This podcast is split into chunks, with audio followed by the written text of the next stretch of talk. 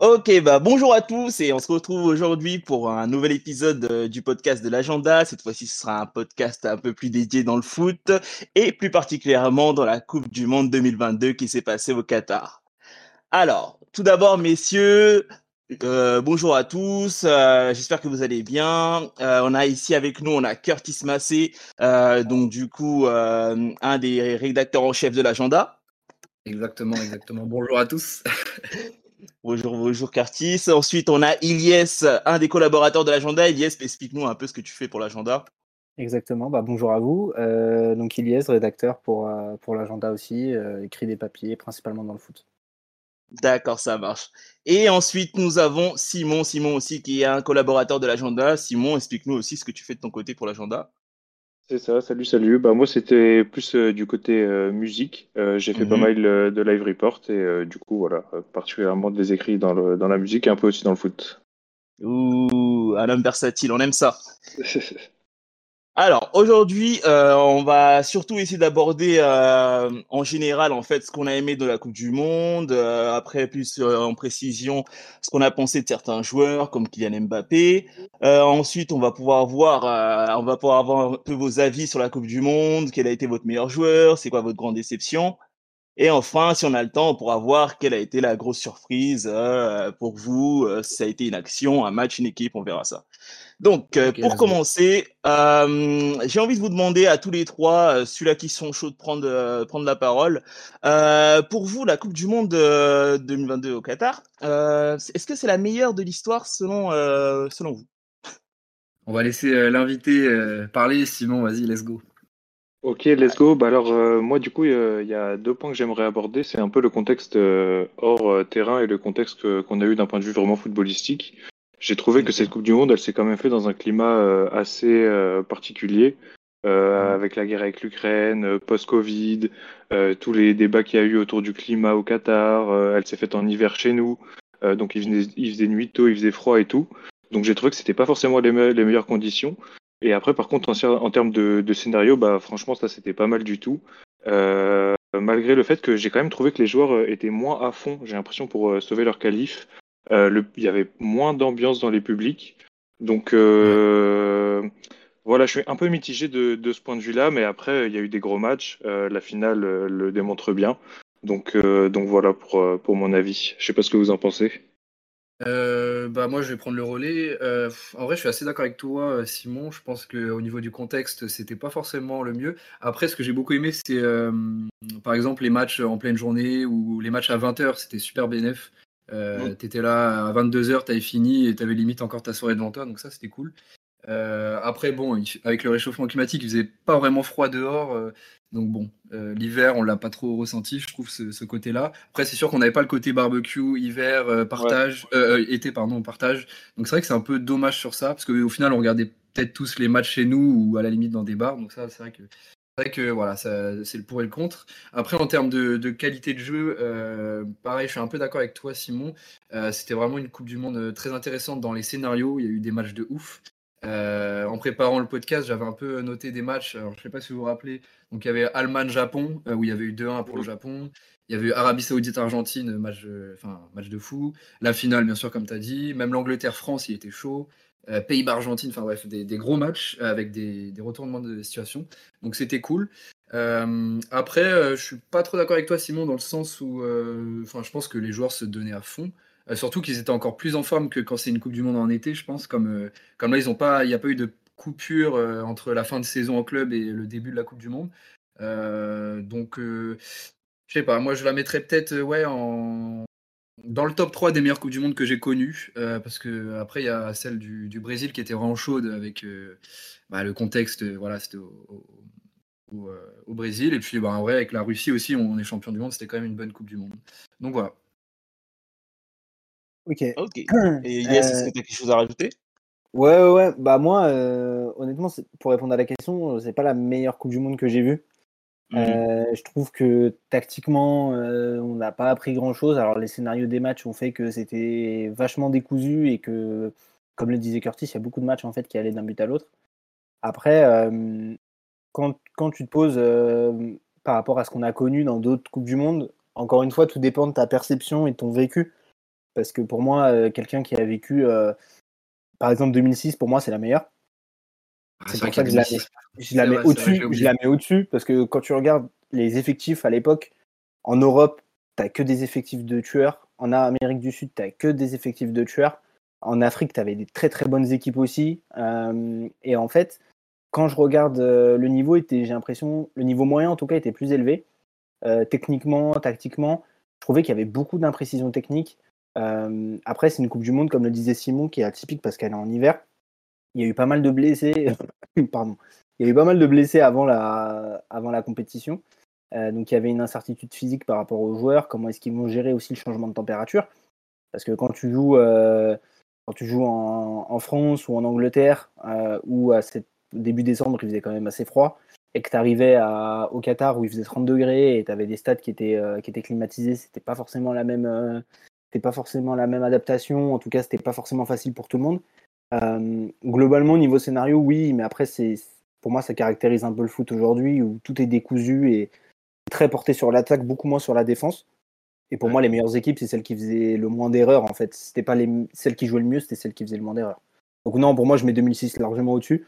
Euh, et après, en deuxième, ouais, moi je le mettrais aussi dans le top 3 euh, 2022. En deuxième, je mettrais, je pense aussi, euh, je pense aussi 2014, 2014 parce qu'il y a aussi eu des surprises. Euh, et je trouve que c'est la première Coupe du Monde où vraiment tu bascules. Moi, je me souviens du Costa Rica en 2014 qui tombe dans une poule Uruguay, Italie, euh, Angleterre. Allemagne, je crois. Euh, Ah non, Angleterre, je sais. Ouais, en Angleterre, ils finissent premiers, ils perdent pas un match. C'est Ah bah oui, ça passait pour le punching ball du, du groupe. Et au final, ils ont, ils ont, ils ont tué tout le monde. Donc, euh, donc voilà. Mais moi, il y, a- il y a un point euh, que Simon a abordé, euh, que j'ai oublié de- d'en parler. Euh, il a, Simon, tu as parlé de l'ambiance dans les stades. Et c'est vrai que je, bon, Ouais. après, j'étais pas au stade, mais c'est vrai que de- du point de vue télé, euh, franchement, euh, ça se voyait que c'était un public spectateur et pas. Enfin, en tout cas, je trouvais ça marquant à la télé, le fait qu'il n'y ait vraiment pas beaucoup d'ambiance. Euh, Pourtant, ce qui est dommage, c'est qu'il y avait l'aspect. Enfin, tous les journalistes, j'ai vu qu'ils ils le disaient, qui travaillaient là-bas pendant la Coupe du Monde. Euh, comme tous les matchs étaient dans une seule ville, il y avait vraiment, ça faisait vraiment un grand village Coupe du Monde, donc avec une vraie ambiance, mais pourtant ça se ressentait pas dans les, dans les stades. Je sais pas si vous êtes d'accord. Bah, moi, franchement, ça dépend des équipes parce que moi, je me souviens de la demi-finale France-Maroc. Il y avait une, il y avait une ambiance quand même assez chaude. Euh, Mm. Les matchs du Maroc, il y avait beaucoup, beaucoup de monde dans, les, dans le stade et je trouvais qu'il y avait quand même un peu d'ambiance. Après, oui, euh, c'est clair que tu n'auras pas les ultras comme tu les as en club. Quand tu as l'habitude de regarder des championnats européens ou, ou même si tu vas prendre d'autres équipes. euh, Ouais, mais même en Russie, hein. il y avait plus de plus d'ambiance en Russie. Moi, j'avais trou- j'ai trouvé. Là, par pas- exemple, euh, il y avait des matchs où on, on entendait les entraîneurs, ça faisait genre euh, match de Covid, quoi. Bah, franchement, je suis, je suis pas trop, je suis pas trop d'accord. Moi, les matchs, encore une fois, il y avait le Maroc, il y avait l'Argentine. Ouais, c'est vrai. je pense que ça faisait un vacarme pas possible. Enfin, les Argentins, ils- dans les tribunes, ils, t'inquiète pas, ils encourageaient leurs équipes, ils faisaient, ils faisaient le show. Et Mais ça, c'est un peu des exceptions quand même, tu vois, je trouve. Ouais, tu vois, vrai, c'est euh, des, exceptions parce que c'est du foot de sélection et que c'est aussi l'opinion publique qui est plus portée vers son équipe qu'un foot de club.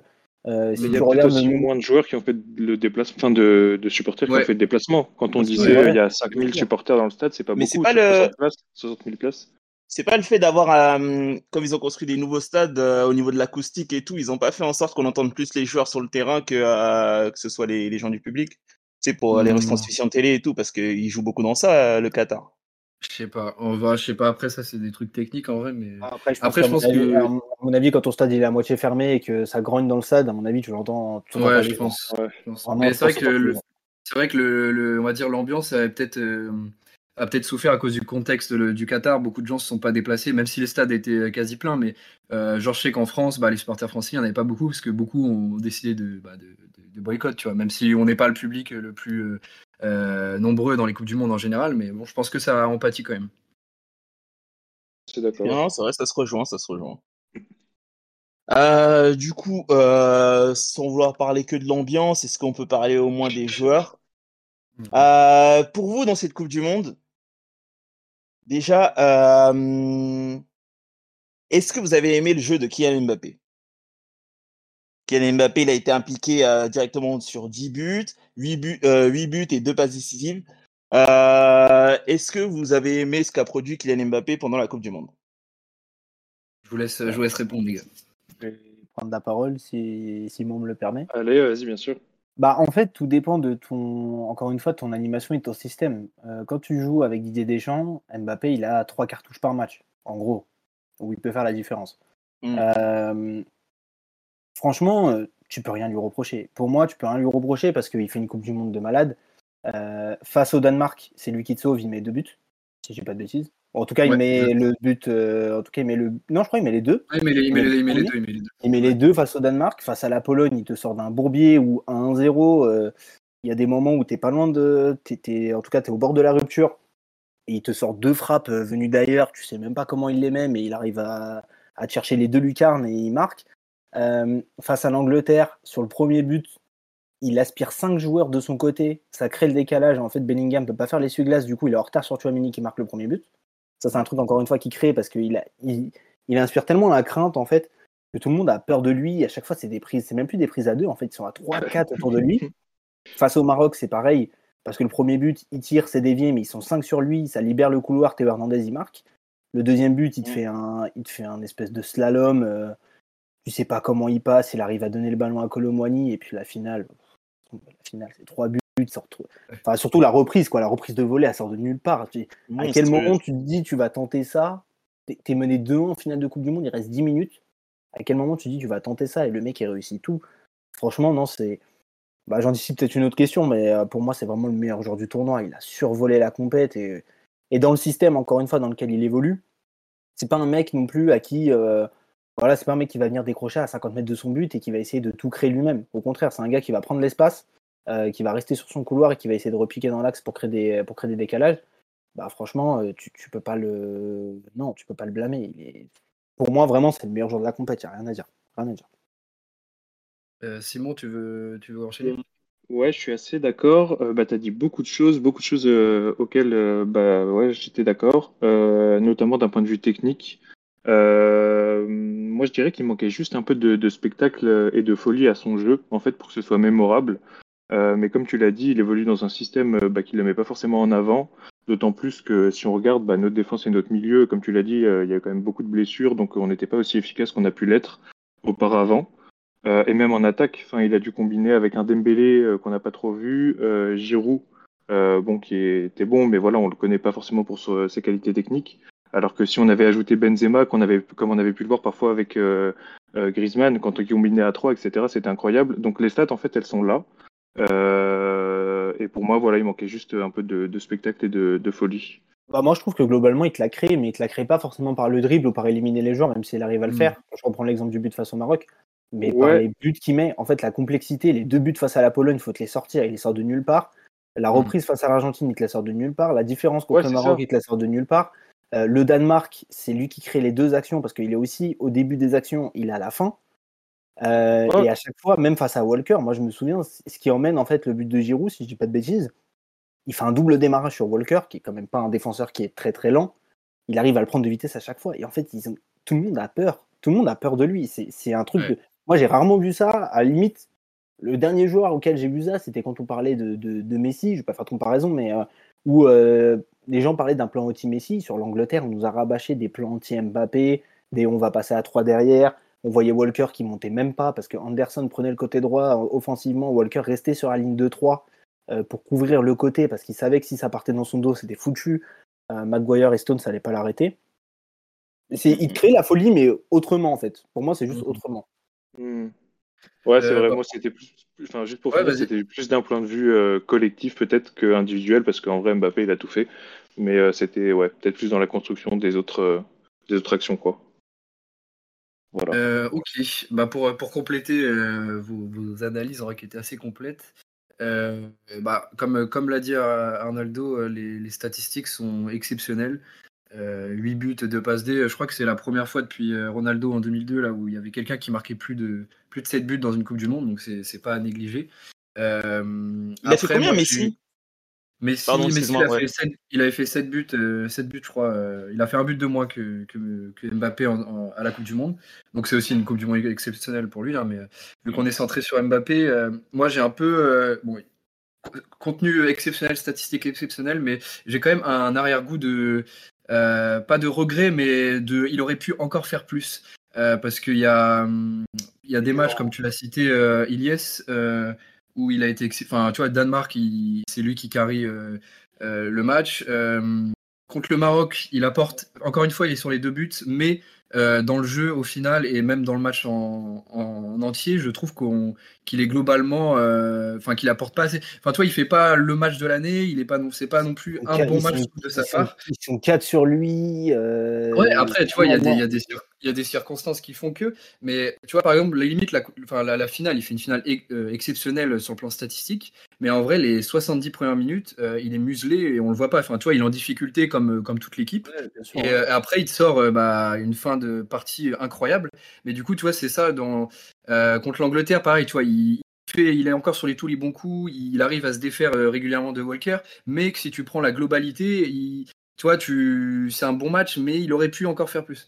Donc c'est pour ça, c'est un peu ingrat de dire ça, mais euh, en termes de statistiques, c'est exceptionnel. Mais il aurait pu faire plus dans, dans le sens où il, y a, il y a souvent dans les matchs des, des moments où il est, il est pas bon, où il est absent.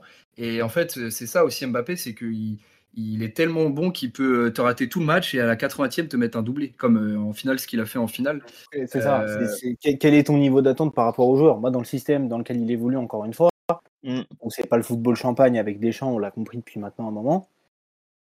Qu'est-ce que tu vas demander de plus qu'un mec qui te fait la différence quasiment tout seul Enfin, moi, je peux rien demander, peux rien demander de plus à ce mec-là. J'ai rien à lui reprocher. Certains me disent oui, il défend pas.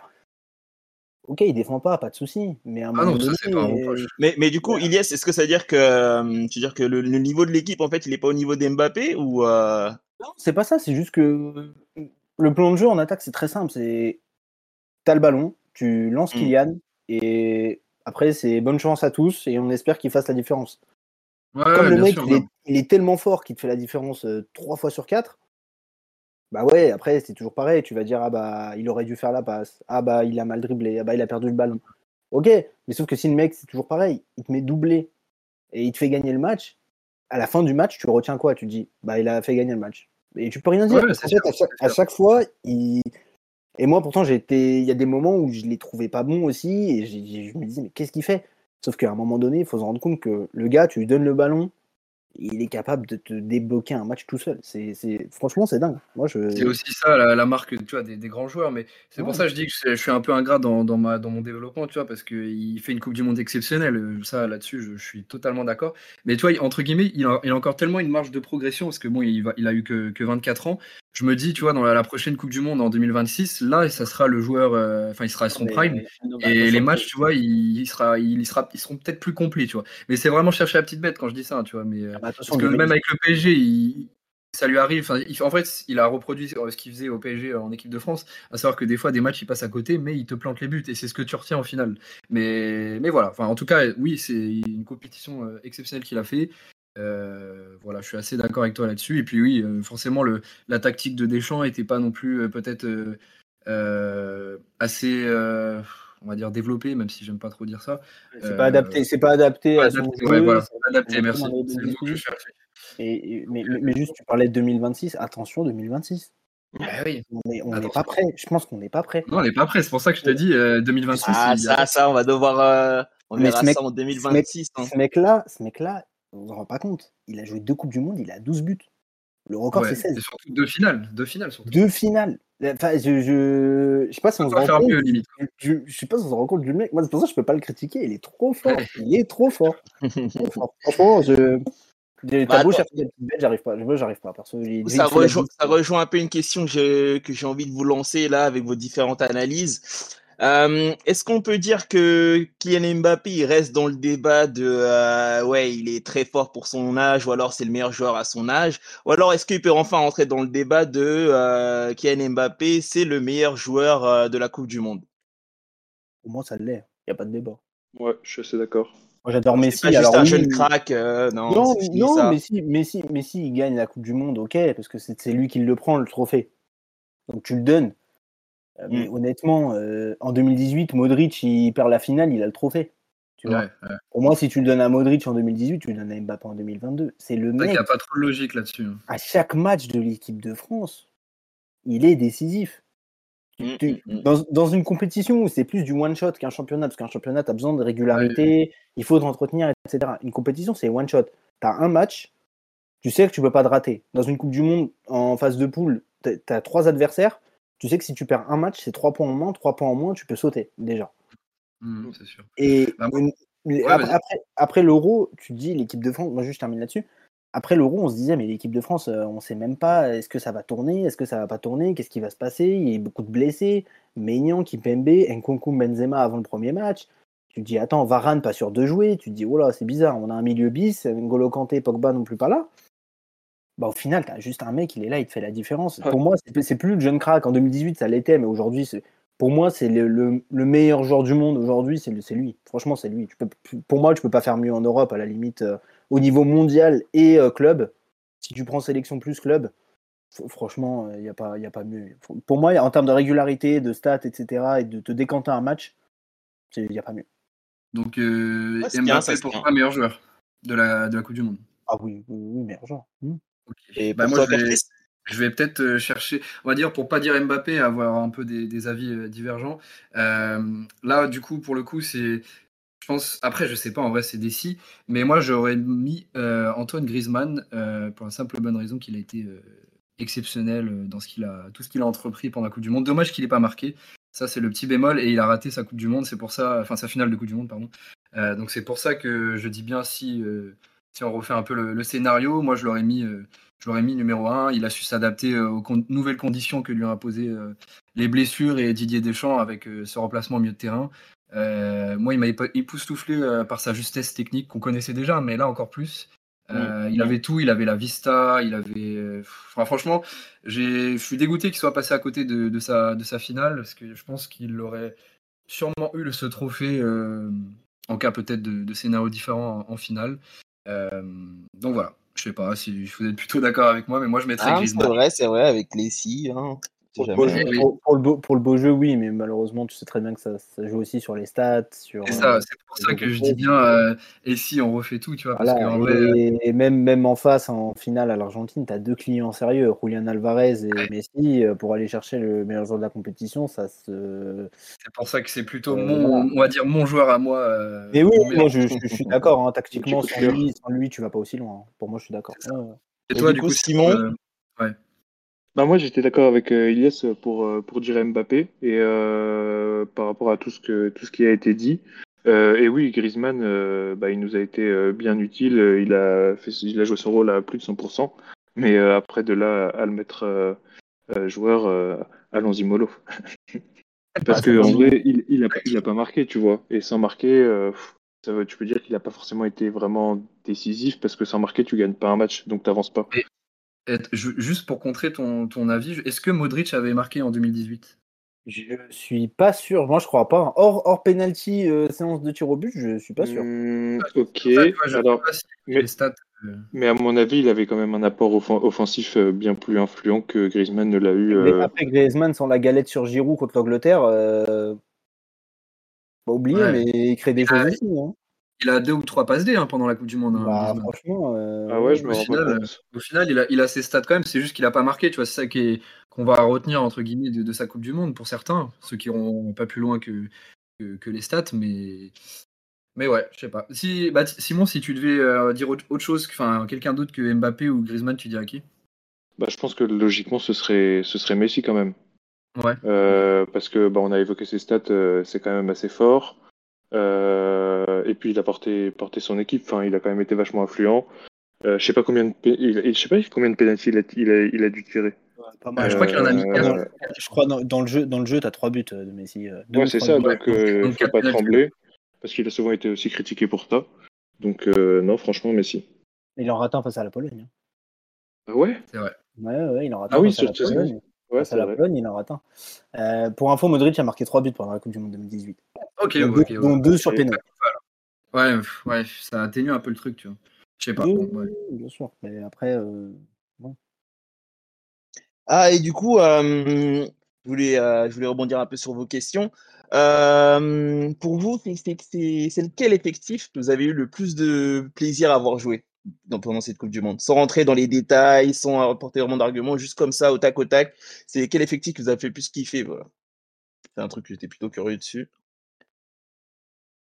Euh, bah, allez-y, hein. Cassez pas pour répondre. c'est lui- c'est lui- c'est lui- c'est celui qui m'a le plus plu. Moi, le Maroc, Ouais. parce que détermination et euh, du cœur, de l'envie, et quand même, il y avait de la qualité aussi. Milieu de terrain, attaque, euh, enfin, franchement, ça joue. Ils avaient une excellente équipe. Ah, ça se tient, ça se tient. Euh, Après, je trouve que la Croatie, c'est toujours une valeur sûre aussi. Mais franchement, ouais, moi, je dirais Maroc. Maroc, ouais, c'est pas. Il n'y a aucune autre nation qui m'a plus fait vibrer que le Maroc, je pense. Ok, ok, ça marche. Et toi, Simon? Ouais, je suis assez d'accord. Euh, le Maroc, euh, parce que même face à la France, ils avaient plein de blessés, ils étaient tous au bout du rouleau. Et malgré tout, à chaque fois, il y avait une détermination incroyable, il y avait du beau jeu, des belles actions, des beaux exploits individuels. Donc, euh, ouais, Maroc. Et puis en plus, euh, là, il y avait de l'ambiance, donc forcément, ça, ça ajoutait forcément quelque Ouais, chose, quoi. ça rajoute du charme. Voilà. Et toi, Curtis? Bah, je vais pas être original, je vais dire Maroc aussi, hein, franchement. euh, euh, dans la... Ah, c'est vrai, vous enfin, travaillez ensemble. hein. non, mais vrai, je pense... En vrai, je pense que n'importe quel mec qui a suivi la Coupe du Monde dirait Maroc parce qu'ils ont tellement impressionné par la débauche d'énergie, par, euh, par même la tacti- enfin, les tactiques de. putain, j'arrive jamais à prononcer son nom du coach marocain. C'était vachement établi et intéressant. Enfin, j'ai. Ouais, Maroc, franchement, est de loin, honnêtement. Ok, ok, ça se tient, ça se tient. Euh, du coup, on va passer à la question suivante. Euh, maintenant, on a parlé des hauts et euh, je pense qu'on va pouvoir parler des bas. Pour vous, quelle a été la plus grande déception de la compétition? Bah, je, vais, je vais y aller si ça vous dérange pas, les gars. Moi, je dirais le Portugal.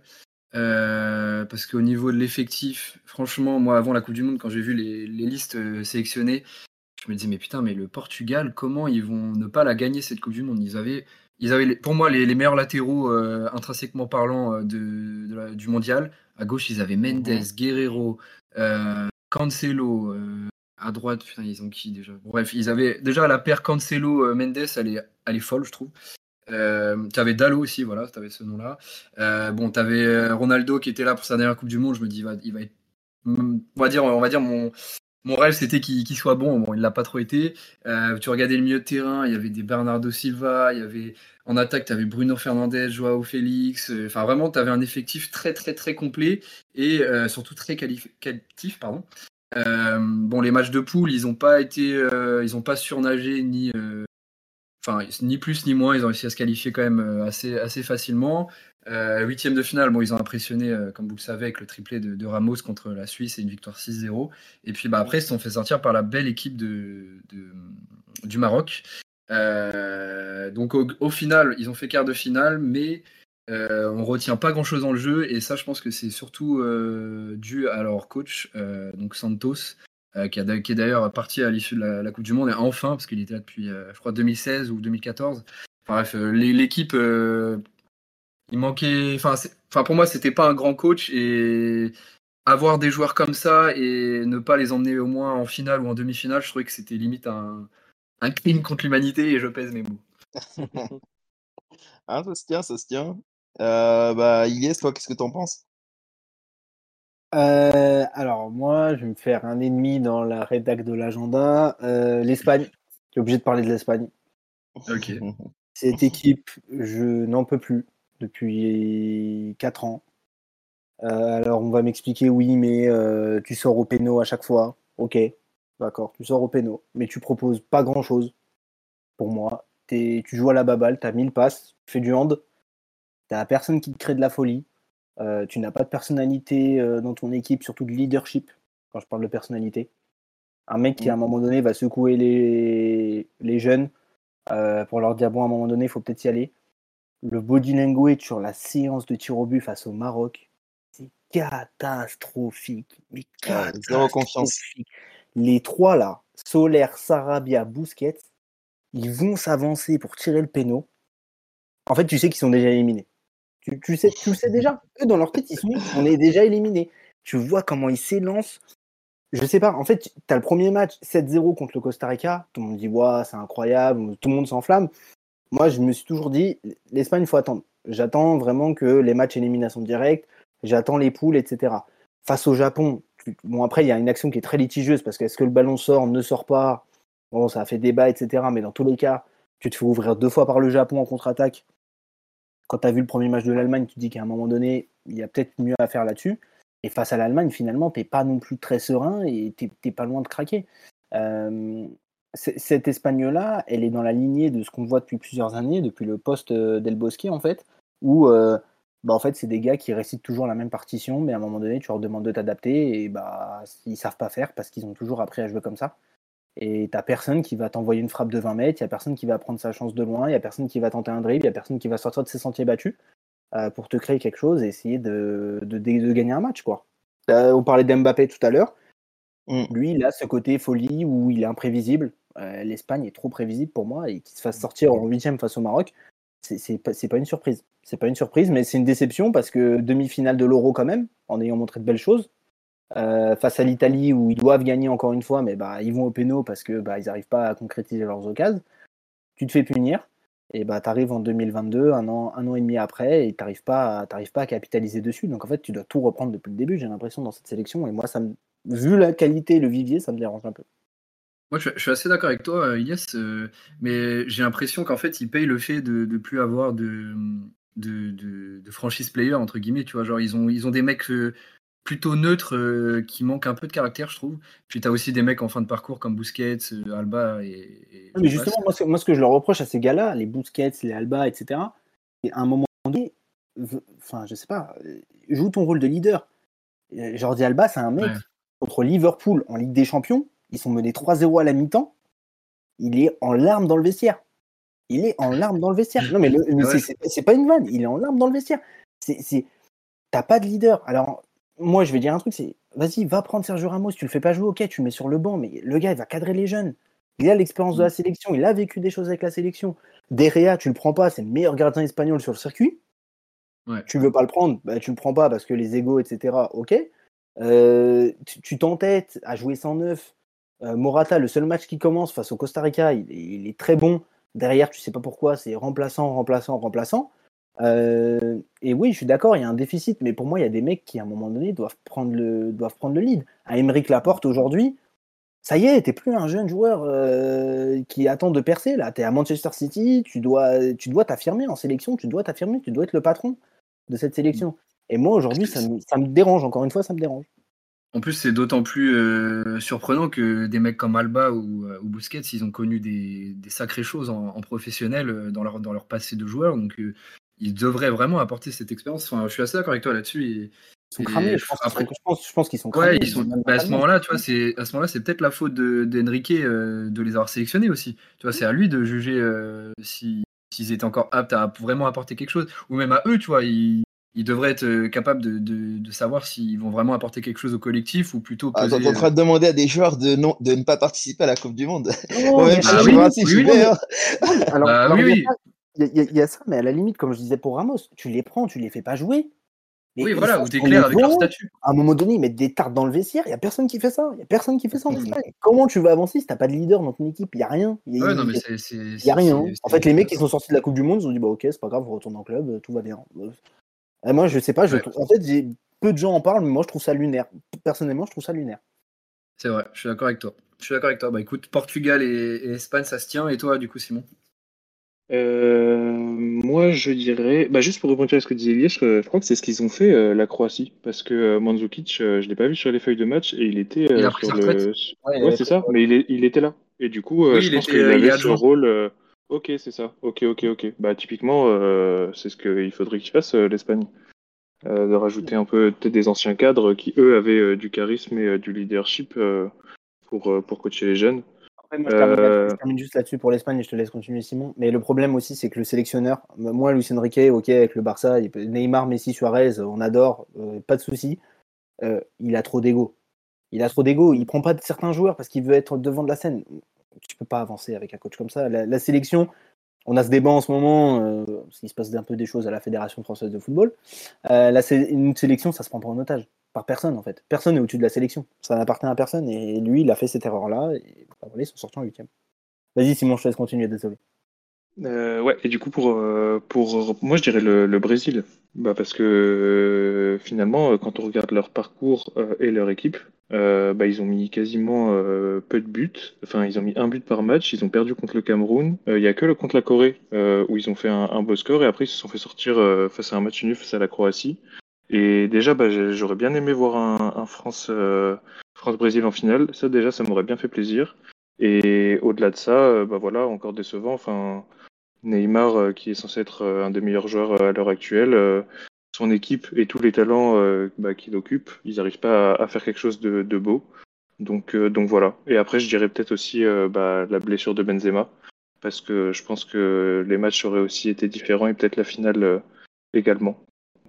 Voilà.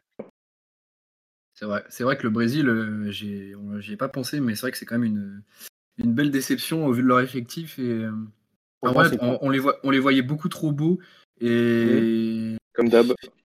Comme d'hab, comme d'hab, et franchement, ça commence à durer en vrai. Hein. C'est chaud. En vrai, je suis deg qu'ils ont été éliminés en, en, quart, parce qu'on a été privé d'une demi euh, peut-être légendaire entre l'Argentine et le Brésil, mais en même temps, ils ont ce qu'ils méritent. Hein. Bah, après, Moi, le, je, je, me permets de donner mon avis sur le Brésil. Comme tu disais, Curtis, je pense que c'est une nation qui est gentiment rentrée dans le rang. Ouais, de fou. Depuis un moment. Ça, ça domine plus autant qu'avant. Tu as moins de rayonnement des jeunes joueurs à l'international. Bon, tu as Vinicius Rodrigo et à la limite, eux, d'accord. Mais euh, moi, je suis juste pas d'accord sur Neymar parce que Neymar, encore une fois, c'est un mec qui joue le premier match. Il te fait des différences. Il t'apporte des buts.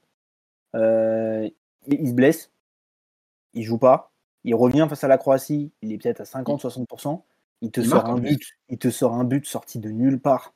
Il va le chercher tout seul en fait. Il va le chercher tout seul en prolongation. Il marque le but. Et après, moi, ce qui me dérange, c'est pourquoi tu te mets cinquième sur la liste des tireurs de pénaux. C'est un truc que je comprends pas. Ah bah ça, ça c'est le, truc, c'est le, truc que je peux pas comprendre. Mais vas-y, va en deuxième, va en troisième. T'es le meilleur tireur de pénaux au monde aujourd'hui, mais va le tirer ton pénaux. Tu sais que tu vas hmm. le mettre. Tu sais que tu vas le mettre, personne ne peut l'arrêter. Donc euh, voilà, et puis après, bah euh, oui, bah, mentalement ça a failli. Je pense que le Brésil, mentalement aussi, ça a failli, mais ça, c'est une problématique qu'ils ont depuis, euh, ah, depuis, longtemps déjà. Hein. Mmh. Bah, hein. oui, c'est ça. Mmh. Ah, je vois qu'on est en train de dépasser, monsieur. du coup, pour finir, je vais, je vais vous poser la dernière question. Il va falloir répondre assez brièvement. pour vous, par oui ou par non, avec la première Coupe du Monde de Lionel Messi, euh, est-ce qu'on peut dire que le débat euh, de qui est le GOAT entre lui et Ronaldo, il est clos? Est-ce que c'est fini? Maintenant, on sait que le dieu du football, c'est Messi et que Ronaldo, c'était juste un très bon joueur. Qui est d'accord Qui est pas d'accord Allez-y. Vas-y, Simon. Non, moi je suis pas d'accord parce que déjà, je pense que ce débat, on pourra le clore euh, à la fin de leur carrière respective. même si Ronaldo, bah voilà, il a quitté un peu le championnat européen et la Ligue des Champions, c'est pas dit qu'il reviendra pas. Euh, il est plus âgé que Messi. Et après, euh, il y a aussi la dimension, euh, peut-être aussi en dehors du football. Enfin, Ronaldo, c'est plus que le foot. Donc, en fait, le débat est tellement vaste et complexe que je pense qu'on peut, on peut pas le, finir avant que tous les deux aient pris leur carrière. Et après, même, ça peut continuer ensuite. Si l'un des deux devient coach ou j'en sais rien, leur histoire et leur dualité perdurera, quoi. Donc, non, pour moi, c'est pas fini. Et c'est pas prêt d'être fini. Euh, moi, pour, pour prendre la suite, je dirais non aussi, euh, parce que déjà, pour moi, enfin, comme tu as dit un peu, Simon, c'est un débat qui ne devrait pas avoir lieu. Euh, ce sont deux. Ok, ils se sont tirés la bourre pendant plus de 15 ans, mais ce sont deux joueurs différents et exceptionnels. donc, entre guillemets, moi, je suis plus dans le. Il faut profiter, il faut pas arrêter de les comparer, surtout que là, on est dans leurs dernières années. Et surtout, je suis pas sûr que ce trophée de la Coupe du Monde change quelque chose, parce qu'au final, comme tu disais Simon, c'est plus que le foot Ronaldo et pareil pour Messi. Donc euh, non, pour moi, ce débat, ça sera jamais vraiment clos. Ok, ok. Yes, toi, est-ce que tu as un avis différent? Désolé, messieurs, le débat est clos. Lionel Messi est le meilleur joueur de l'histoire du football, ou non. 91 buts sur une, sur une année civile, euh, une Coupe du Monde, une Copa Libertadores. Ils ont créé euh, une Copa pardon, América ils ont créé un trophée, la Finalissima, c'est un truc qu'on n'a pas entendu parler depuis 1920. Il l'a gagné, la Ligue des Champions, il l'a gagné. Euh, la Liga, il a gagné. Tu, tu, peux rien demander de plus. Les JO, même les JO, il les a gagnés. Il a même gagné les Jeux Olympiques. Vous voulez quoi de plus? Il a fait une Ligue 1 Je crois qu'il a fait une Ligue 1 aussi. il en a fait plus. Ah oui, il a gagné la, Ligue 1. La Ligue 1, il va chercher la LDC avec le PSG. Parmi on arrête tout. Ça y est. Merci, monsieur va aux Bahamas, siroter tes cocktails, et merci pour tout. Franchement, non, pour moi, Messi, c'est. Pourtant, j'ai été fan de. Enfin, moi, j'ai toujours été plus Ronaldo. Je vais être honnête, j'ai toujours été plus Ronaldo. Mais franchement, euh, non. Messi, c'est. Est-ce que tu dis pas ça Est-ce que tu dis pas ça par euh, la fin mitigée de, de, Ronaldo justement? Non, je dis pas. Non, c'est pas ça. C'est juste que je sais pas. euh, Messi, en fait, moi, quand il arrivait à la Coupe du Monde, j'avais pas un a priori. Je me disais, il va pouvoir faire non plus d'énormes différences. Ok, il va être très bon, mais je pense pas qu'il va réussir à porter son équipe comme il l'a fait. Mais le, la passe décisive qu'il fait à Alvarez, le match contre la Croatie, là, où Guardiol, il l'envoie à droite à gauche, là. L'Australie, il prend le ballon, il dribble tout le monde, personne ne peut l'arrêter. Moi, j'ai l'impression j'ai revu Messi 2015. Je me suis dit, mais c'est un, c'est un truc de ouf, ce mec. Non, franchement, merci Ronaldo. T'as as fait une énorme carrière. Merci, monsieur. Franchement, les Ligues des Champions, c'est parfait. Les ballons d'or. Mais non, Messi, tu peux, tu peux pas. tu peux- Franchement, pour moi, c'est. c'est- Oui, c'est le meilleur joueur de l'histoire. En tout cas, c'est le meilleur joueur que j'ai vu jouer. C'est lui. Franchement, c'est lui. Ah, donc du coup, on a deux noms et un oui. On peut dire que le débat, il reste ouvert. hein. Finalement, il reste ouvert. Oui. hein. On aura quand même des gens pour dire que Ronaldo, il peut encore faire un truc. Mais bon, moi, Vous je, moi, je te rejoins vous Elias là-dessus. hein. Vous reviendrez, à la, vous reviendrez à la raison, messieurs. Vous reviendrez à la raison. Peut-être, peut-être. Il va aller prendre son huitième ballon d'or. Bah, en rétrospective, de toute façon, on verra qui aura raison. hein. On verra la fin des Euh, carrières, comme, comme a dit Simon. Bah, du coup, je pense qu'on a fait le tour sur le sujet. hein. Je pense qu'on s'est plutôt bien amusé à débattre sur nos impressions sur la Coupe du Monde et nos joueurs à préférer. Euh, je sais pas pour vous, messieurs, est-ce que vous avez kiffé ce, ce petit épisode de, de- du podcast? Très cool. Carrément. Très très cool. Merci Ah, à vous. nice, nice, nice, Merci. nice. Merci en tout cas d'être passé. Euh, Je tiens à remercier du coup Ilyes, euh, qu'on rappelle collaborateur de- dans l'agenda. Il s'occupe des articles, que ce soit foot et aussi d'autres sports, j'imagine. Non, quel foot, vous? Oh, que l'instant, on ne s'est pas exporté, mais peut-être qu'on discute. Qui sait? Peut-être à Qui l'avenir, sait? Sait? Sait? Un papier NBA de temps en temps. euh, pourquoi Pourquoi pas. Et pas, Simon, Simon qui est collaborateur euh, du coup pour le côté musique, mais aussi pour le côté foot, et il vient de nous impressionner avec aussi ses connaissances footballistiques. Et on tient à remercier aussi Curtis Massé, qui lui tient les rênes de l'agenda. On sait pas trop ce qu'il fait dans le média, mais il continue à tenir les rênes. Le patron. Le Et, patron. et merci à, et merci à toi pour, euh, pour la présentation. Mais de rien, mais de rien. Allez, on se retrouve pour un prochain épisode, messieurs. Ciao, ciao. Allez, ciao, merci les gars. Let's go, ciao.